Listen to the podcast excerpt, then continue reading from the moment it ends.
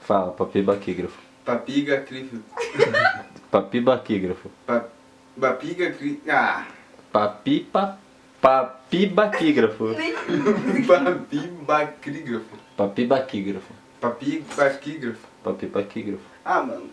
E aí, galera, eu sou o professor César Luiz, esse aqui é o seu canal Vem Fazer História. E no vídeo de hoje, nós vamos conhecer a pré-história. A pré-história corresponde a 99% da história da humanidade. Nós vamos conhecer aqui hoje o surgimento dos primeiros hominídeos, as primeiras civilizações. Se você é novo aqui no canal, desça sua tela, aperte o botão, inscreva-se, ativa a notificação para não perder nenhum vídeo aqui do canal e roda a vinheta.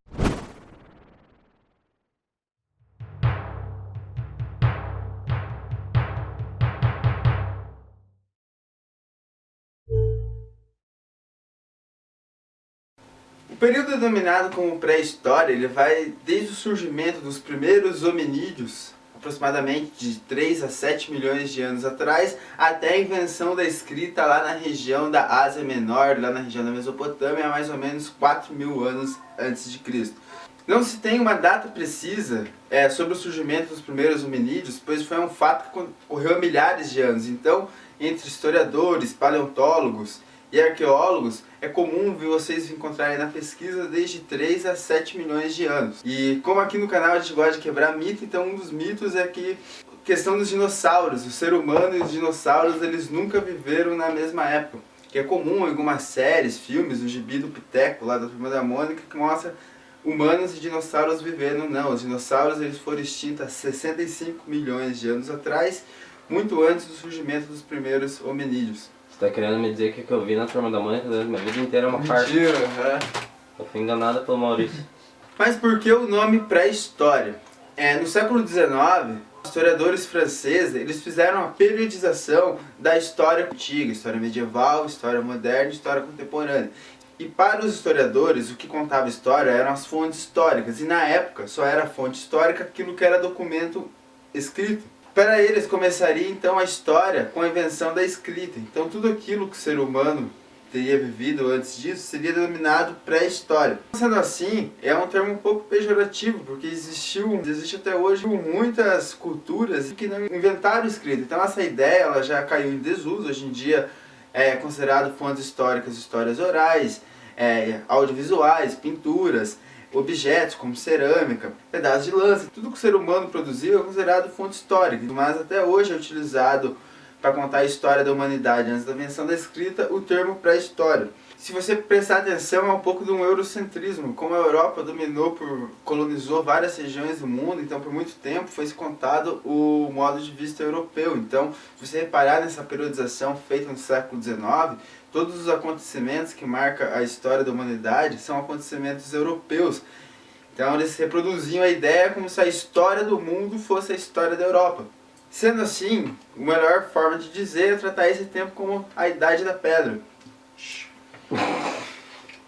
E para entender isso, é, tem a teoria evolucionista. A teoria evolucionista ela começou a ganhar força com Charles Darwin, no século XIX, quando ele publica sua obra A Origem das Espécies.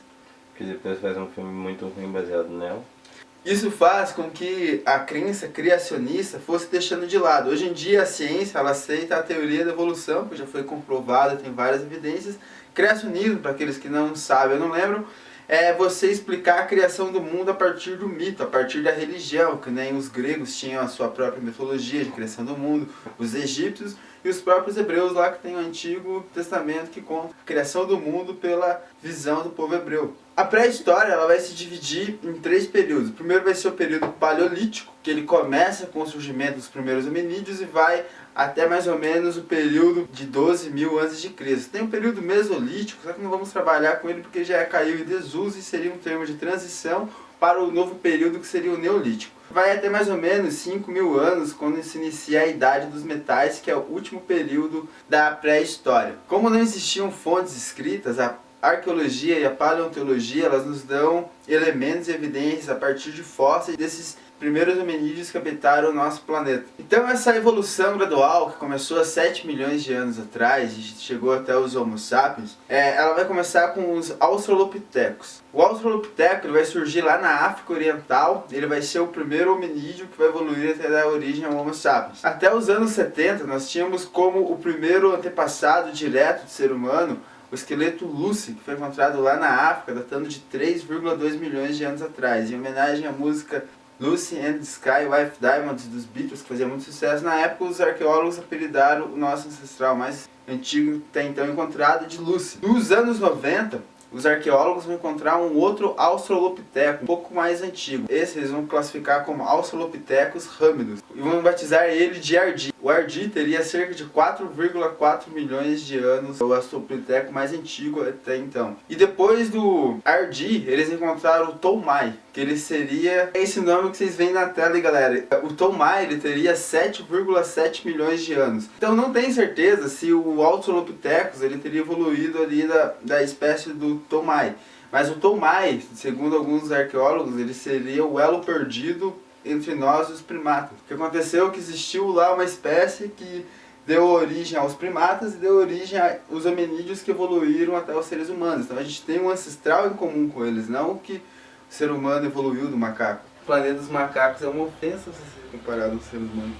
Então, os australopithecus, eles vão começar a evoluir a partir do processo que eles começam a usar o dedo polegar opositor, que permitia você segurar as coisas. Um belo dia lá na savana africana, lá os australopithecus estavam lá curtindo a vida africana no meio da floresta, até que um deles pega um osso na mão e começa a destruir aquela ossada. Então ele percebe que aquele pedaço de osso, ele podia utilizar aquilo como uma arma para atacar outros animais, para se defender e também para bater nos seus amigos. Então, a partir dali começa um processo evolutivo. Não estou dizendo que você tem que bater nos seus amigos.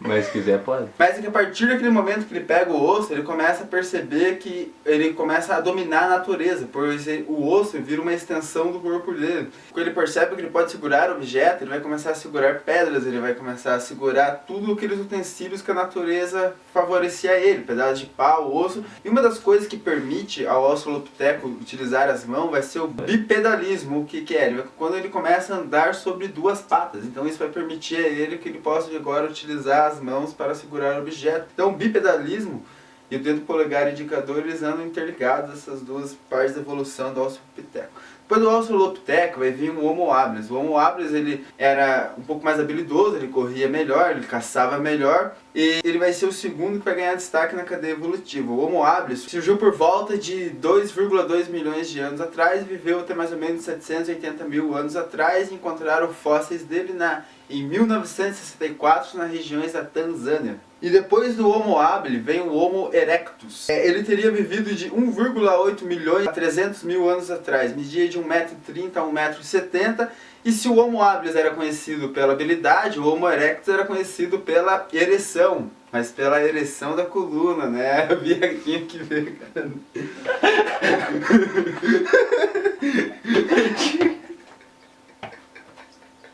Então o Homo erectus ele é conhecido devido à ereção da coluna, de andar de forma mais parecida com os seres humanos atuais. E ele foi o primeiro da espécie Homo a sair da África. Encontraram outras subespécies do Homo erectus na China, que chama de o Homem de Pequim, e encontraram também da Indonésia, que chama de o Homem de Java. Java é aquele bagulho que você usa pra instalar joguinho no É aquele né? parada chata. Pode crer. E ele teria descoberto o fogo, a serventia do fogo, por volta de 500 mil anos atrás. Ele foi o primeiro a descobrir para que serviu o fogo. E há 400 mil anos atrás surgiu o homem de Neandertal. O nome vem devido aos fósseis encontrados na caverna de Neander, na Alemanha. Ele teria sido o único da espécie Homo a conviver com nós, o Homo sapiens. Que nem várias dessas espécies, elas viveram ao mesmo tempo. Tipo, ao mesmo tempo que viveu o Homo erectus, também existiu o Homo habilis. Só que o Homo de Neandertal ele foi o único que surgiu com o Homo sapiens. O Homo sapiens, a nossa espécie, Homo sapiens sapiens, surgiu há 200 mil anos atrás, há 150 mil anos atrás, ali na região da África, e conviveu com o Neandertal. Os Neandertais, inclusive, eles foram extintos devido a mudanças climáticas, devido às glaciações. Então, eles conviveram conosco e alguns cientistas alegam que os seres humanos e neandertais cruzaram, então boa parte da humanidade ela teria o sangue dos neandertais. E o Homo sapiens, que somos a nossa espécie, o que, que ele se diferenciou dos outros hominídeos? Ele tem um pensamento organizado, ele tem um olhar fixo, ele tem o autoconhecimento e um desenvolvimento de memória. A memória, o autoconhecimento é algo que os outros ancestrais eles não tinham de uma forma tão trabalhada igual a nossa. Por isso que eles não tinham mago. Temos raciocínio abstrato e a capacidade de resolucionar problemas. Tá? Pra alguns, né? Nem todos. E um melhor desenvolvimento físico. Então, durante toda essa história, nossa evolução física e psicológica ocorreu nesse período aí da pré-história, no período paleolítico. Há 30 mil anos nós somos os únicos da espécie Homo que habita o planeta. Durante o período paleolítico, que durou até 12 mil anos antes de Cristo, o ser humano ele viveu da caça e da coleta, ou seja, ele não colhia, diferente da agricultura, que você planta você colhe. Ele ia na natureza, coletava aqueles alimentos que ele encontrava e da caça de animais. Então, ele era nômade, ele sempre estava andando, sempre se locomovendo, seguindo um rebanho, é, o leito de um rio. Então, isso fez com que o ser humano se espalhasse por várias regiões da Terra. Eu tenho um amigo que é nômade. Sério, ele sempre se muda de cidade? Aham, ele quando vence dois aluguel, o proprietário tá pra despejar ele, ele vai embora sem avisar ninguém e arruma outra casa até que essa história se repita. Nomadismo moderno. E rolava a selvageria, galera. Era a lei do mais forte ali, né? Como não tinha uma organização social, então aquele que era o mais forte era que fazia valer sua vontade. Eles usavam pele de animais para se aquecer do frio e eles viviam em cavernas, que era uma moradia temporária deles. E nas cavernas foram encontradas as primeiras manifestações artísticas da história da humanidade através das pinturas rupestres. As pinturas rupestres retratavam um pouco do cotidiano do homem da caverna e também utilizado em rituais sagrados. Muitas vezes eles caçavam, faziam desenhos de caças antes de caçar, acreditando que a caça daria certo devido ao ritual deles ter pintado na caverna. Então eles eram, faziam uma parte de algum suposto ritual sagrado as pinturas rupestres. E os principais utensílios nessa época eram feitos de pedra, de forma muito rudimentar. Então daí que veio o nome Idade da Pedra. O fogo era um instrumento de poder e um instrumento de distinção social, pois aqueles grupos humanos que dominavam a arte de fabricar o fogo e conseguir manter aquele fogo aceso por um tempo, eles tinham mais poder que os outros grupos, por exemplo, porque o fogo dava alguns benefícios, como cozinhar alimento, e o fogo também matava uma parte das bactérias e dos germes que tinham nas comidas, principalmente nas carnes. Então isso fazia ter uma digestão melhor, que o grupo vivesse bem e conseguisse enfrentar melhor os problemas ali da adversidade da, da natureza.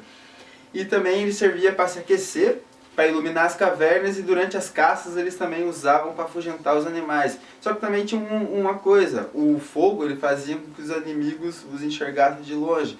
E naquela época, metade da humanidade comia e outra metade não. Então metade não dormia porque não comeu e a outra metade não conseguia dormir devido ao perigo. Então cada grupo humano ele vai descobrir o fogo da sua própria maneira. Não foi que um descobriu o fogo e agora a humanidade sabe o fogo. As pessoas, os seres humanos foram descobrindo a sua forma e vai rolar lá pelo ano 12 mil a 14 mil antes de Cristo a transição daí para o período neolítico, que ele vai ser marcado pela criação da agricultura. Após o fim da última glaciação, que ocorreu lá por volta de 12 mil anos antes de Cristo, os seres humanos vão começar a se fixar melhor perto de rios, eles vão começar a ir para próximos de rios, ele vai começar a pensar de uma forma mais organizada é, os instrumentos que antes eram de pedra lascada vão começar a ser de pedra polida, vão começar a ser mais trabalhados agora. E com a agricultura, o que, que faz? Antes o homem matava os animais para sobreviver, agora ele vai querer que alguns animais deem filhote, para que ele consiga ter carne por vários tempos. E ele vai começar a domesticar também alguns animais, que nem vai surgir os primeiros carros de boi, que eles vão começar também a utilizar agora os animais para trabalhar, ao invés de apenas para caça. O ser humano agora cria sua habitação, já não mora mais em caverna, agora que começou a se estabelecer. Então a revolução neolítica é a soma de todos esses fatores. Ela vai contribuir para que o ser humano, após a revolução neolítica, a humanidade vai ter uma revolução de tão peso com a revolução industrial que vai mudar toda a forma da sociedade. Agora eles vão começar a surgir os primeiros clãs. Clãs são aqueles grupos humanos que eles descendem do mesmo ancestral. E a junção de vários clãs vai fazer o que? As primeiras tribos. Depois as aldeias vão se unir e vai surgir aí as primeiras cidades, os primeiros centros urbanos daí da humanidade. E chamamos esse fenômeno de revolução urbana. Para que ocorresse a revolução urbana foi necessária uma melhor organização. Antes na caça e coleta todo mundo ajudava, mas agora uns vão defender, outros vão administrar, outros vão fabricar os utensílios. Então começa a ter uma divisão do trabalho agora, uma divisão mais complexa, diferente do que tinha no Paleolítico, e uma especialização de habilidades. Então o homem agora ele vai começar a observar melhor a natureza, isso vai fazer com que ele comece a prever futuros acontecimentos, como a mudança das estações, vai surgir calendários. E toda essa agricultura de excedente precisa ser protegida. Então, para isso, vai precisar que soldados, guerreiros fiquem ali protegendo. Com esse aumento populacional, precisa de novas terras. Então, a disputa pelas novas terras vai começar começa a surgir as primeiras guerras aí da história da humanidade por em busca de condições de vida. Então, vai começar a surgir os primeiros governos, os primeiros reinos aí da humanidade. Você vai fazer ligação com a Mesopotâmia? Vou. Oi, gente, eu sou o diretor do, do canal. Tudo bom? Então a Revolução Neolítica muda a forma de viver. Vai ser nesse período que vai começar o domínio do homem sobre a mulher. O patriarcado surge nesse período. Depois agora, com o tempo mais livre, o homem vai proteger ali o local. Então, por proteger, por fazer esse proteção, vão vender a ideia de que o homem é superior, que o homem é mais forte, que infelizmente isso reina até hoje. Então o patriarcado ele começa aí com essa organização dessas primeiras sociedades de grupos humanos. E por volta de 5 mil anos antes de Cristo, o ser humano vai descobrir o metal. Com o metal, agora os instrumentos de caça e de defesa são melhores ordenados, são mais letais. Ah, os instrumentos da agricultura também vai fazer, vai ajudar com que a agricultura se desenvolva e o homem vai começar a depender cada vez menos da pedra e mais do metal. A idade dos metais é considerada o final da pré-história, ela seria um período de transição ali da pré-história para a história que nós conhecemos. Então, primeiramente, o homem vai descobrir o cobre por volta de 5 mil anos antes de Cristo, depois lá por 3 mil ele vai descobrir o bronze e por último daí o metal lá por mil anos antes de Cristo. Por isso que é considerado um movimento de transição, porque algumas cidades já tinham a escrita e estavam ali na idade dos metais, outras ainda não tinham desenvolvido a escrita, mas já sabiam do forjamento dos metais. Então por isso que é um momento de transição, porque ela pega tanto a pré-história quanto pega já o começo do que é significado de história que eu expliquei no começo do vídeo. Então o ferro ele possibilita também a cunhagem de moedas e a cobrança de impostos. Em alguns lugares, os líderes religiosos vão se unir com os líderes militares. Vai surgir então os primeiros governos teocráticos. Um exemplo disso é a Mesopotâmia e o Egito. Temos vídeos aqui no canal já sobre essa civilização, eu deixo aqui na